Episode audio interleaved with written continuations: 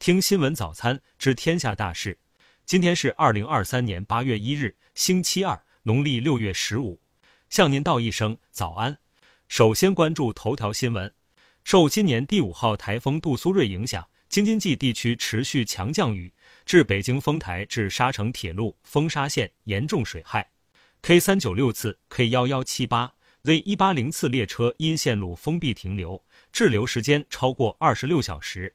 七月三十一日十二时许，铁路工作人员会同当地村干部，安排专人前方探路引导，对 K 三九六次、Z 一八零次旅客列车重点旅客进行专人帮扶照顾，有序组织两趟列车滞留的一千八百七十名旅客和六十八名铁路乘务人员下车避险。截至十三时许，滞留旅客和铁路工作人员已全部转移疏散到安全地点。目前，K 幺幺七八次列车停靠在沿河城火车站，该站地势高，站内地质条件较好，旅客全部在车厢内。下面关注国内新闻。受今年第五号台风杜苏芮残余环流北上影响，京津冀等地出现强降雨和强对流天气。二十九日，北京门头沟山洪爆发，冲走大量汽车，石太线铁路桥被冲断。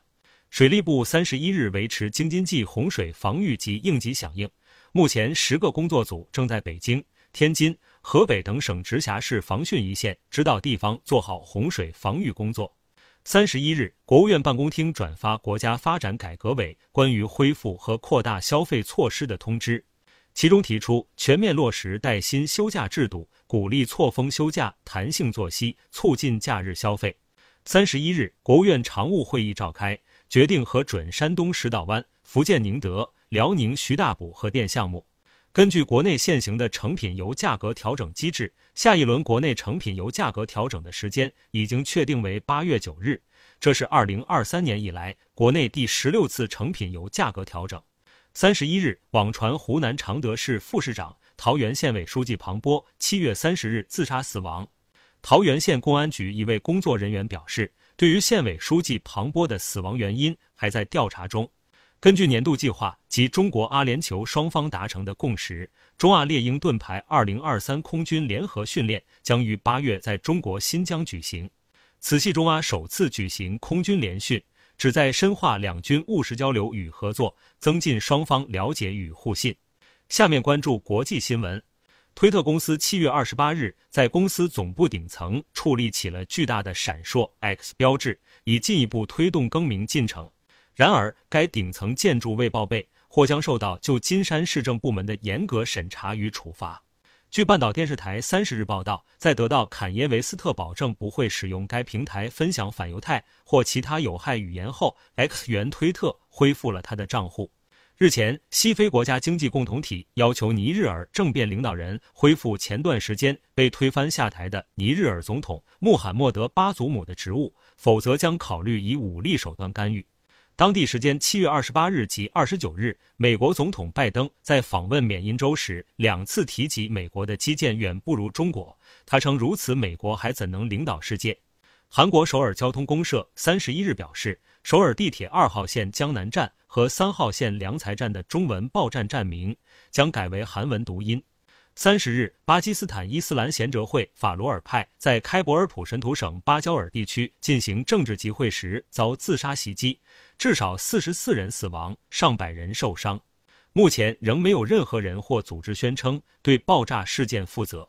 三十日，以色列总理内塔尼亚胡表示。以色列将斥资一千亿以色列新谢克尔（约合两百七十亿美元）推进一个铁路扩建项目，将以色列的边远地区与特拉维夫大都市圈连接起来，并且在未来连通沙特。日前，日本北海道蓝月町一处挖掘现场持续喷出蒸汽，并从附近水样检测出高浓度砷。石油勘探公司表示，在用管道转移现场周边含砷污水时。二十八日晚再次发现有约一万升污水外泄。下面关注社会民生新闻。二十七日，江苏省健身健美运动协会通报了健美健身锦标赛女运动员扔鞋事件及调查情况，未发现不公，涉事女运动员禁赛两年。三十一日早晨六点左右，福州市仓山区台语路乾隆奥体城一百九十八号九号食堂餐厅发生疑似燃气爆炸。现场造成两名餐厅员工及一名路人，共三人受伤，目前无生命危险。杭州富阳区长口镇长口村村民滕艳明今年种出一个大西瓜，以七十八点零四斤的重量刷新全省纪录。三十日，江西南昌多名网友发布视频称，因南昌大雨，火炬二路积水，一女子疑触电身亡。官方回应已介入调查。下面关注文化体育新闻。近日，中央电视台新闻频道记者、主持人水均益的女儿水一诗作为体育记者报道了大运会。经证实已入职央视。北京时间八月一日晚十九时，中国女足即将迎来对阵英格兰女足的世界杯小组赛，这也将是决定球队能否小组出线的最终决战。三十一日下午，中国女足主教练水庆霞坦言，当下中国队面临着十分困难的局面，但球队仍会全力以赴。中国男足的最新备战计划基本敲定，九月份热身对手是叙利亚队和马来西亚队。十月份已经敲定迎战乌兹别克斯坦队。